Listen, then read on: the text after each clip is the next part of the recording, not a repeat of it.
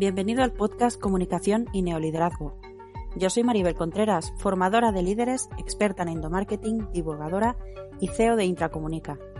Este podcast es exclusivo para neolíderes, personas al cargo de una organización corporativa, ya sean consolidados o que justamente quieren empezar y que creen en la formación continua como una herramienta fundamental para seguir avanzando.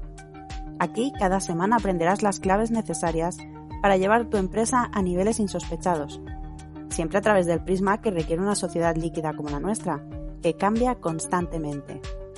Ya sabes, be water, my friend. Si quieres leer este mismo contenido o verlo en vídeo, puedes hacerlo en maribelcontreras.com barra blog. Pero si prefieres llevártelo puesto, no te muevas porque estás en el lugar adecuado. Empecemos con el contenido de hoy. Como sé que hay algunos de vosotros que sois amantes de los KPIs, de las estadísticas y de los datos en general, hoy te traigo un vídeo especial en el que te aportaré datos reales sobre el estrés en el ambiente de trabajo. ¿Estás listo para el contenido de hoy? Pues empecemos. No sé en qué estado se encontrará tu empresa a día de hoy no tengo ni idea de las condiciones en las que trabajáis ni cuál es el ambiente de trabajo que tenéis. Pero si eres empresario, sin importar todo lo anterior, seguro que hay algo que te preocupa. Ganar dinero. Y no me lo niegues porque independientemente de tu concepción sobre este, sabes que necesitas el dinero para pagar nóminas, comprar maquinaria, invertir en nuevos proyectos, etcétera, etcétera, etcétera. Y eso sin tener en cuenta tus necesidades personales, claro. Así que si tu empresa no genera beneficios, estás abocado al cierre. ¿Estamos de acuerdo? Bien, pues partiendo de esta premisa, quiero presentarte algunos datos para que los analicemos juntos. El 71% de los españoles reconoce sufrir estrés. Supongo que este dato no es ninguna sorpresa para ti, ¿verdad? Es bastante probable que hasta tú padezcas estrés. Pero no te quedes solo con el número. Estamos hablando de 7 de cada 10 personas y eso es una pasada. Según una encuesta del diario Expansión, casi 9 de cada 10 personas se refiere a su trabajo como un ambiente deprimente que les lleva a tener menos productividad. Y ahí tenemos uno de los grandes problemas, porque al fin y al cabo la gestión del estrés es un tema muy personal. Antes hablábamos de un 70% que sufre estrés laboral. ¿Y el resto? ¿Por qué existe un 30% de personas a las que dicha presión no les genera estrés? Pues precisamente porque deciden gestionar la presión del entorno laboral desde una perspectiva distinta. Y eso es algo que está fuera de tu alcance, al menos a priori. Pero date cuenta de una cosa, el titular se refiere a un ambiente de trabajo deprimente. ¿Crees que en este punto y como líder corporativo no puedes hacer nada? De hecho, está en tu mano cambiar eso.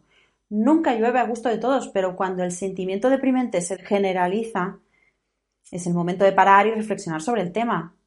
¿Qué les hace sentir mal? ¿Qué elementos pueden verse modificados para mejorar esa percepción? ¿Qué movimientos de personal pueden ser beneficiosos para el conjunto corporativo? Yo no lo sé, eso solo lo puedes saber tú, observando y preguntando. Y no te lo tomes a risa, que según este dato es la opinión de nueve de cada diez personas. Cuidado.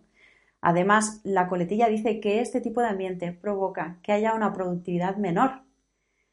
Si tienes un 90% de gente menos productiva, ¿cuánto dinero estás perdiendo? España es el país europeo con más estrés laboral.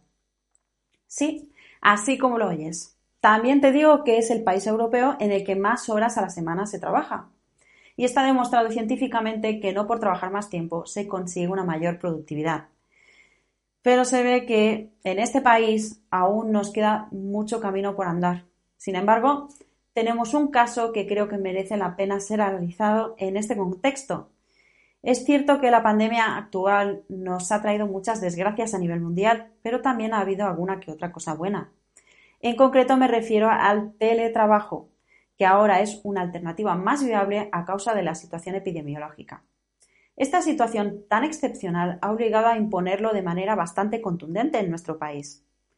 ¿Recuerdas cuál era nuestra opinión al respecto hace escasamente un año? Pues ya te lo digo yo.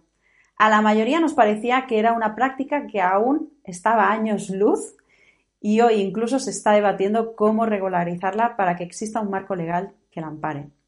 El futuro ya está aquí y ha llegado para quedarse. ¿Se te ocurre otro cambio transgresor para mejorar el ambiente de trabajo y reducir el estrés laboral? Los empleados con estrés son un 60% menos productivos. Y aquí llega el kit de la cuestión.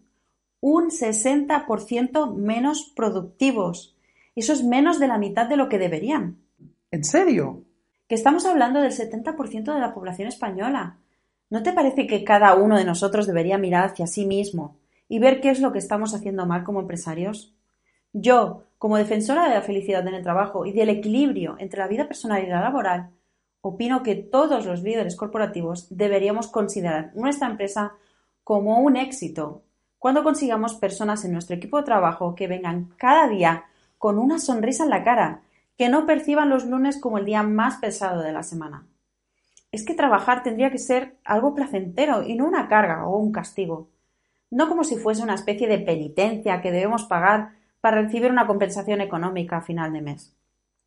Todo esto son pensamientos negativos que transmitimos inconscientemente y que alimentan ese ambiente deprimente que nueve de cada diez detectan.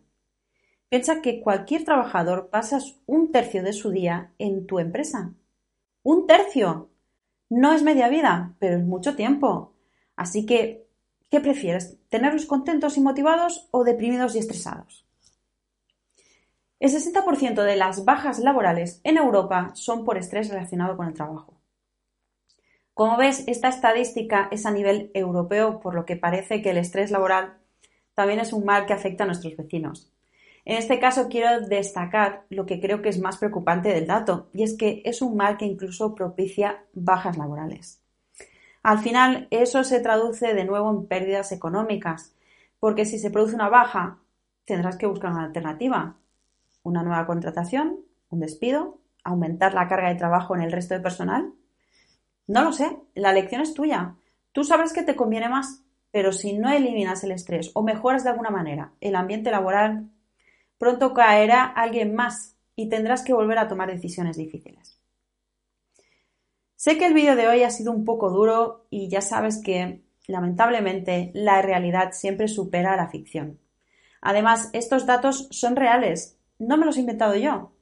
Solo tienes que hacer una búsqueda en Google y tú mismo los verás. Desafortunadamente, las estadísticas son estas, y si eres uno de los pocos valientes que decide afrontar la cruda realidad para entenderla y cambiarla. Espero que esto de hoy haya sido un revulsivo para ti. Al fin y al cabo, como empresarios, si algo no nos gusta, está en nuestra mano el poder cambiarlo. ¿Te gustaría reducir la tasa de estrés en tu empresa?